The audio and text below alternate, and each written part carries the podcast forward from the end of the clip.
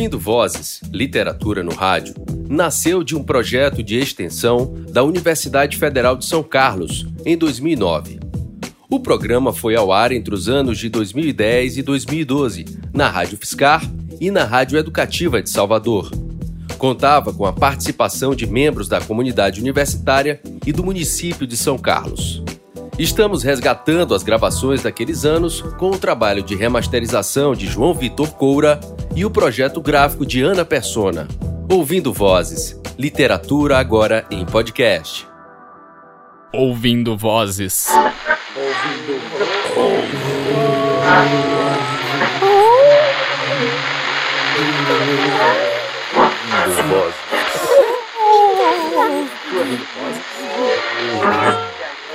Ouvindo, Ouvindo Vozes. Literatura no rádio.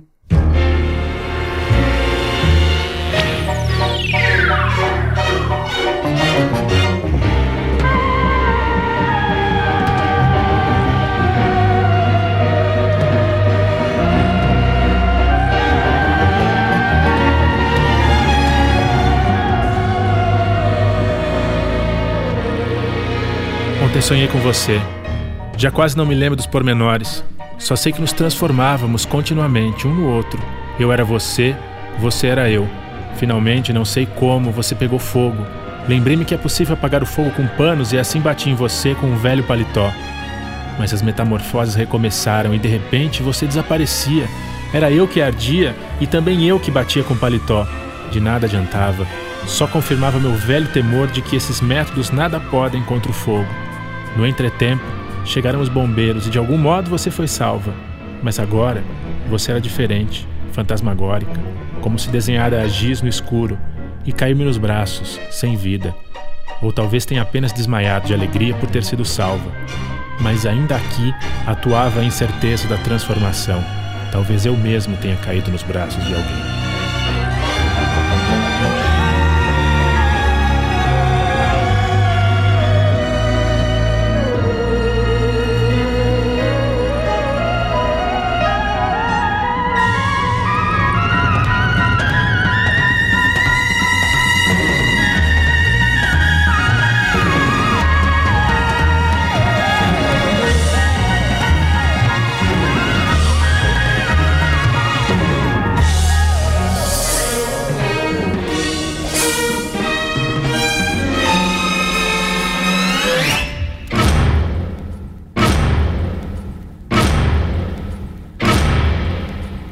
Quando somos crianças, o inferno não é outra coisa senão o nome do diabo posto na boca de nossos pais.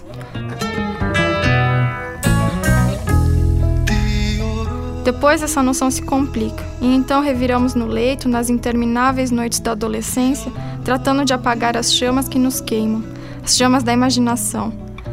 Mais tarde, quando já não nos olhamos nos espelhos porque nossos rostos começam a se parecer com o do diabo, a noção de inferno resolve-se em um temor intelectual, de maneira que, para escapar a tanta angústia, nos pomos a descrevê-lo. Já na velhice, o inferno se encontra tão à mão que o aceitamos como um mal necessário e até deixamos ver nossa ansiedade por sofrê-lo. Mais tarde ainda, e agora sim estamos em suas chamas, Enquanto queimamos, começamos a entrever que talvez poderíamos nos aclimatar. Passados mil anos, um diabo nos pergunta com cara circunspecta se sofremos ainda. Respondemos que a parte da rotina é muito pior que a parte do sofrimento. Por fim, chega o dia em que poderíamos abandonar o inferno, mas energicamente rechaçamos tal oferecimento, pois quem renuncia a um costume querido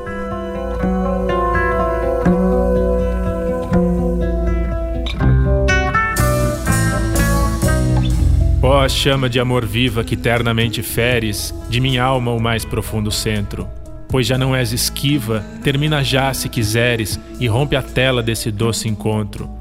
Ó oh, cautério suave, ó oh, delicada chaga, ó mão branda, toque delicado, que a vida eterna sabe e toda dívida paga, matando, morte em vida enfim trocada. Ó oh, lâmpadas de fogo em cujos resplendores as profundas cavernas do sentido que estava escuro e cego com estranhos primores, calor e luz dão junto a seu querido. Quão manso e amoroso recordas em meu seio, onde secretamente moras, em seu aspirar saboroso de bem e glória plenos, quão delicadamente me enamoras.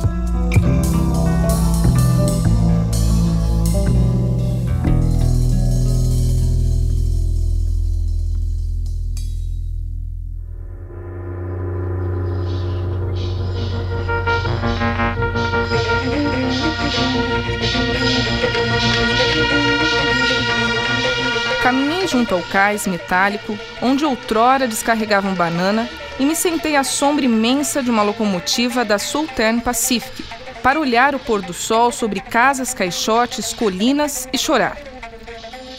Jack Kerouac, companheiro, sentou-se ao meu lado sobre um mastro de ferro quebrado e enferrujado. Pensávamos os mesmos pensamentos da alma, sombrios e de olhos tristes, envolvidos por retorcidas raízes de aço das árvores da maquinaria. A oleosa água do rio refletia o céu vermelho, sol que mergulhava nos topos dos últimos morros de Frisco. Nenhum peixe nessa correnteza, nenhum ermitão nessas montanhas. Só nós dois, remelentos e de ressaca, qual velhos vagabundos à beira-rio, malandros exaustos. Olha o girassol, ele disse. E lá se erguia o cinzento vulto, inanimado contra o céu, da altura de um homem, em cima de uma ressecada pilha de antiga serragem. Rápido me levantei encantado. Era o meu primeiro girassol. Memórias de Blake, minhas visões. Arlen e infernos dos rios do leste, pontes retinindo os engordurados sanduíches do Joe's, carrinhos de bebê inertes, negros pneus carecas esquecidos, não recalchutados, o poema da margem do rio, camisinhas e pinicos, facas de aço nem um pouco inoxidáveis, só o úmido lixo e os artefatos de fios afiados passando para o passado. E o cinzento girassol suspenso contra o sol poente, rachado, desamparado, sujo pelo fumo fuligem fumaça de velhas locomotivas no olho dele corola de turvas pontas torcidas e quebradas como uma coroa destruída, sementes escorridas pela face, boca tão cedo desdentada no luminoso ar, raios de sol apagados na cabeça, corola de turvas pontas torcidas e quebradas como uma coroa destruída, sementes escorridas pela face, boca tão cedo desdentada no luminoso ar, raios de sol apagados na cabeça cabeluda qual fios secos de teias de aranha. Folhas cravadas como galhos no caule, gestos das raízes na serragem, pedaços de estuque caído nos negros ramos, mosca morta na orelha. Você era mesmo uma profana coisa velha, imprestável, meu girassol. Ó oh, minha alma, como te amei então! A negra imundice não era sujeira humana, mas morte e locomotivas humanas. Toda essa roupa de pó, véu de escura pele da via férrea, essa fumaça no rosto, pálpebra de negra miséria, Fuliginosa mão ou falo ou protuberância do artificial pior que a porcaria, industrial, moderna, toda civilização manchando a sua louca coroa dourada. E esses turvos pensamentos de morte, e empoeirados olhos sem amor, e terminais e murchas raízes embaixo, dentro do montão de areia e serragem, notas de dólares de borracha, pele de maquinaria, tripas entranhas, de lamentosos carros tossindo, abandonadas e vazias latas com suas tristes enferrujadas línguas para fora. O que mais posso nomear? As cinzas de um charuto caralho, as xoxotas dos carrinhos de mão e os lácteos seios dos automóveis, bundas gastas, expulsas da cadeira, esfínteres dos dínamos, todo esse novelo em suas raízes mumificadas, e você ali erguido, diante de mim, no ocaso, toda a sua glória em sua forma, a perfeita beleza de um girassol, excelente, perfeita, bela existência de um girassol, doce olho natural virado para uma nova lua maneira, despertado, excitado, vivamente agarrando na sombra do crepúsculo a aurora nas douradas aragens. Quantas moscas, sem ligar a mínima, zumbiram em torno da sua sujeira, enquanto você amaldiçoava os céus da ferrovia e sua alma em flor. Pobre flor morta!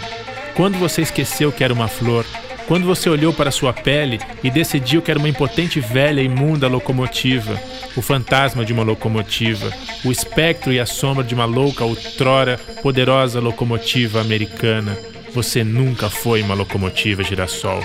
Você era um girassol. E você, locomotiva? Você é uma locomotiva, não me esqueça. E então agarrei o espesso esqueleto do girassol e o cravei ao meu lado qual cetro e solto o meu sermão para minha alma e a alma de Jack também, e para quem mais quiser ouvir. Nós, Não somos nossa pele de imundície. Não somos nossa erma terrível empoeirada locomotiva sem imagem. Por dentro, somos todos dourados girassóis, abençoados por nossas origens e corpos nus, peludos, realizados, crescendo dentro dos loucos, formais negros girassóis ao crepúsculo, vigiados por nossos próprios olhos à sombra da maluca locomotiva, na beira-rio, sol poente, colinas de frisco, sentar-se metálica noite, visão que vem.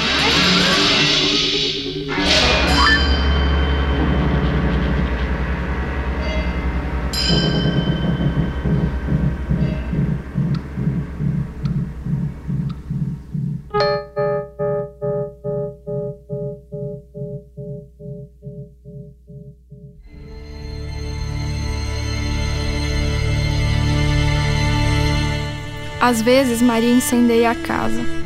Cuidadosamente espalha álcool nos tapetes, embebe bem as almofadas e cria um trilho que liga cada um dos cômodos. Mas há também as medidas prévias. Dispensa a faxineira, deixa no celular mensagem de longa ausência, suspende a entrega dos jornais, do gás e da água. Pede interrupção no fornecimento de luz. Deixa cada uma das contas pagas, e as futuras as põe no débito automático. Liga para os amigos cuja presença é constante, mas não explica que vai se ausentar. Apenas telefone e mantém um amistoso contato. Talvez queira apenas ser lembrada, sem, no entanto, chamar demasiado a atenção. Manda os filhos para a colônia de férias por uma semana. Só então é que Maria efetivamente se prepara. Compra álcool colorido, aromatizado de várias cores não sem antes passear por outros corredores, admirar as garrafas plásticas de querosene, o álcool em gel e também no posto imaginar o sabor da gasolina, feito mel nos sacos plásticos. Mas o que mais pesa na escolha final é o aroma e a cor do inflamável. Quando mais jovem, ao acender velas, imaginava como seria a cor da chama de cada coisa queimada.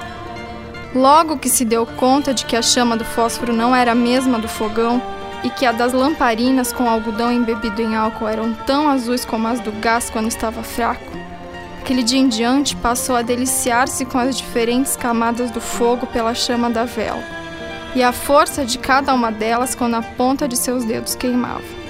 Depois foi o cheiro dos jornais ardendo, as letras ainda distinguíveis sob o papel queimado, em outro tom de negro que a fascinava. Finalmente era agora o vislumbrar de cada um dos móveis e de toda a casa reconstruída em brasa. Um pouco disso via Maria enquanto espalhava o álcool. Depois foi só acender um fósforo e derramar a chama para um pedaço de jornal enrolado, delicadamente depositado numa poça de álcool, à porta dos fundos da casa, a qual Maria fechou com duas voltas, dando as costas e indo ao outro lado da rua.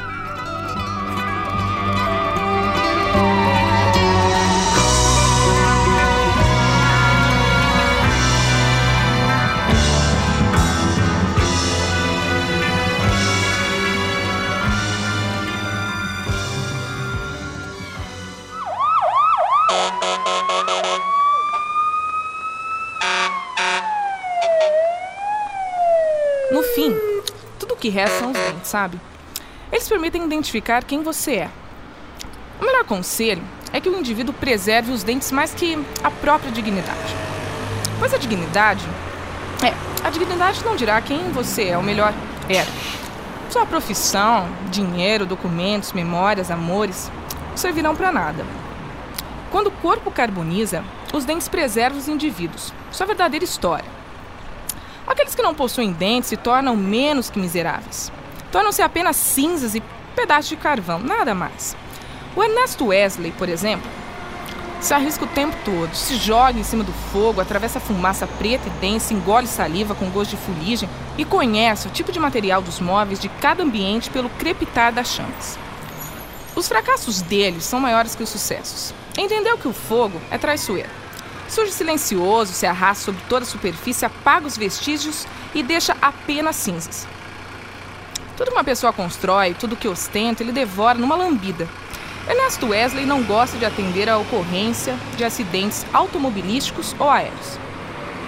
A única coisa que ele gosta é de enfrentar o fogo. Ernesto Wesley é bom no que faz, mas pouca gente sabe disso. Sorri para o espelho e passa o fio dental nos dentes. Limpa cuidadosamente todos os vãos e conclui a limpeza com um enxágue sabor menta. Seus dentes são limpos, limpíssimos. Poucas obturações. O molar possui uma jaqueta de ouro. Derreteu a aliança de casamento da mãe morta e revestiu o dente. Ernesto Wesley é um brutamonte de ombros largos, voz grave e queixo quadrado. Porém, tudo isso se torna pequeno se você reparar nos olhos dele. Olhos profundos, sabe? Pretos e brilhantes. Mas não é o brilho de alegria. É brilho do fogo, admirado e confrontado diversas vezes.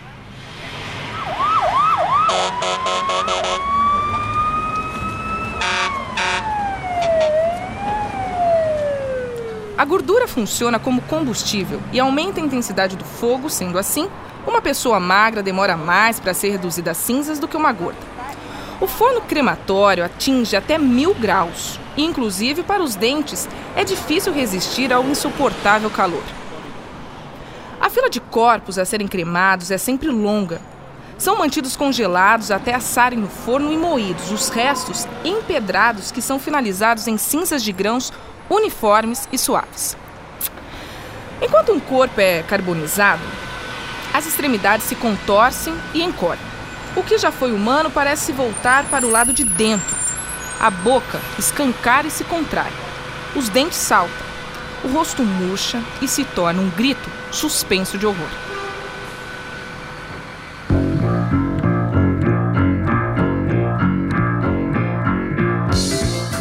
Tarde ou cedo, Lucrécio, a natureza das coisas se achega ao afazer dos homens.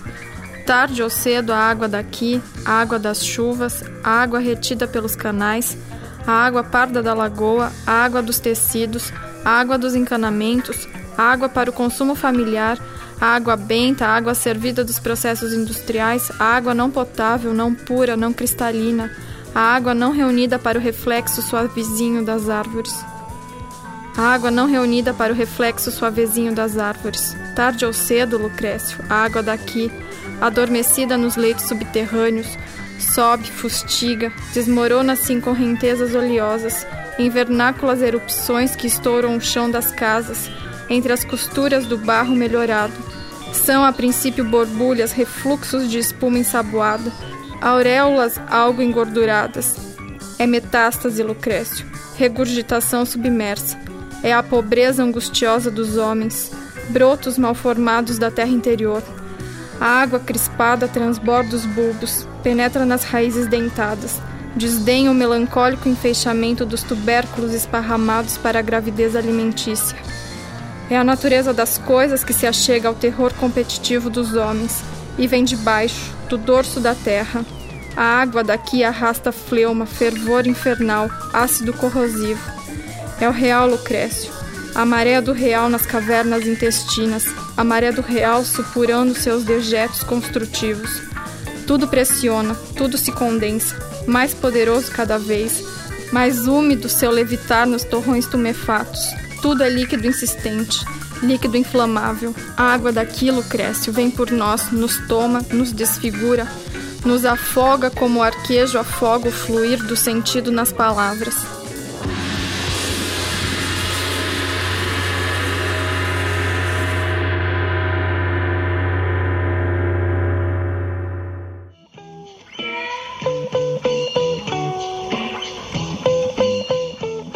Nesta edição você ouviu Ontem Sonhei com Você, de Franz Kafka, O Inferno, de Virgílio Pinheira, Chama de Amor Viva, de San Juan de la Cruz, Sutra do Girassol, de Allen Ginsberg, Roma, de Wilson Alves Bezerra, Carvão Animal, de Ana Paula Maia, A Fogo, de Luiz Tedesco. Ouça vozes na internet radio.fiscar.br barra ouvindo vozes. Rádio Fiscar apresentou Ouvindo Vozes, um programa do Grupo de Pesquisa em Literatura e Outras Linguagens da UFSCar. Coordenação e produção, Wilson Alves Bezerra. Locução, Nayara Mangino Cardoso, Marco Freitas, Cátila Corman Morel e Wilson Alves Bezerra. Trabalhos técnicos, Fabrício Mazuti. Direção de jornalismo, João Eduardo Juste. Direção geral, Ricardo Rodrigues. Rádio Fiscar, escute diferente.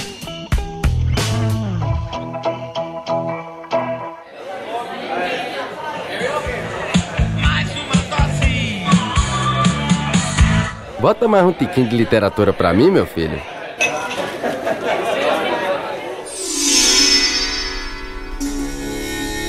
Fecho, encerro, reverbero. Aqui me fino, aqui me zero. Não canto, não conto, não quero. Anoiteço, desprimavero. Me libro, enfim, neste livro, neste voo me revoo.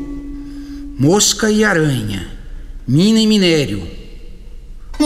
Corda, acorde, saltério. Musa não mais, não mais, que destempero.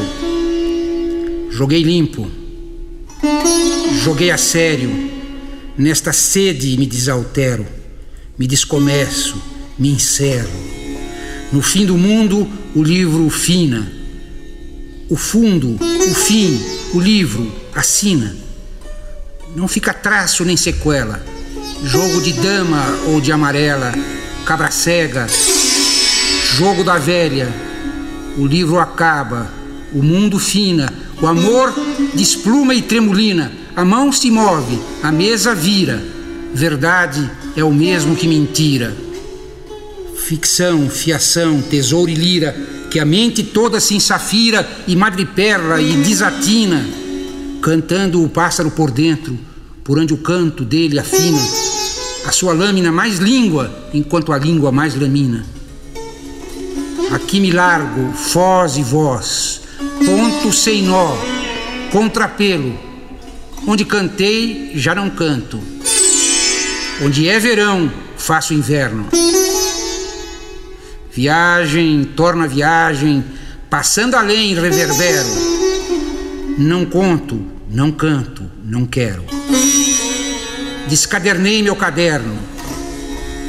Livro meu, meu livro espelho, dizei do livro que escrevo no fim do livro primeiro.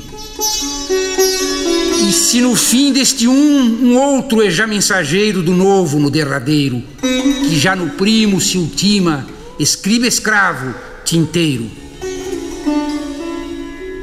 Monstro Gaio, velho contador de lérias lendas, aqui acabas, aqui desabas, aqui abracadabra cabas, ou abres, sésamo te abres, e sete estrelas, cada uma das sete chaves, sigilando a tua beira, a beira a ti, beira nada, você, vós, tu três variantes, tua gaia sabença, velho, revelho, contador de palavras, de patranhas, parêmias, parlendas, rebarbas, falsário de rebates, finório de remates, useiro de vezos e vezeiro de usos. Tu te ti comigo, conosco convosco, contingens est quod potest esse et non esse.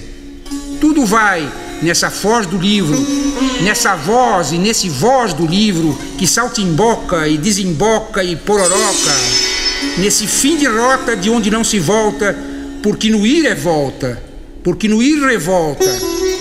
A reviagem que se faz de maragem, de aragem, de paragem, de miragem, de pluma de aniagem, de técio tecelagem monstro gaio, poquiroto, borcando o teu solo mais gárrulo, colapsas.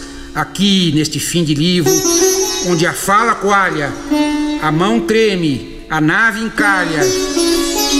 Mestre garço, velho, revelho, mastigador de palavras, malgastas, malagachas, lachas, acabas, aqui acabas, trezabas. Sabe, esconde tu, sabedor de nérias, com tua gaia sabença, teus rebos e rebojos, tuas charadas de sonesgas, sonegador de fábulas, contraversor de fadas, louco e louco, lobisomem, arrotador de vantagem, infusor de ciência, abstractor de demência. Mas tua alma está salva. Tua alma se lava nesse livro que se alva como a estrela mais d'alva, e enquanto somes, ele te consome. Enquanto fechas a chave, ele se multi-abre. Enquanto finas, ele translumina. Essa língua morta, essa moura torta, esse umbilifio que te prega a porta. Pois o livro é teu porto, velho Fausto infausto, mabuse da linguagem, persecutado por teus credores mefistofaméricos. E assim o fizeste, assim o teceste, assim o deste.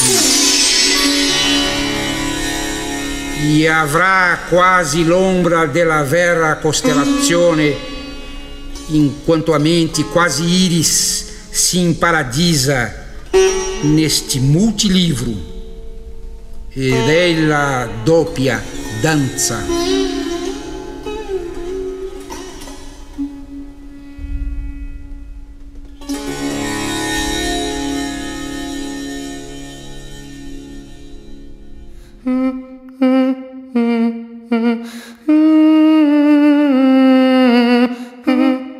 Nesta edição, você ouviu de Haroldo de Campos, Fecho Encerro. Rádio Fiscar, escute diferente.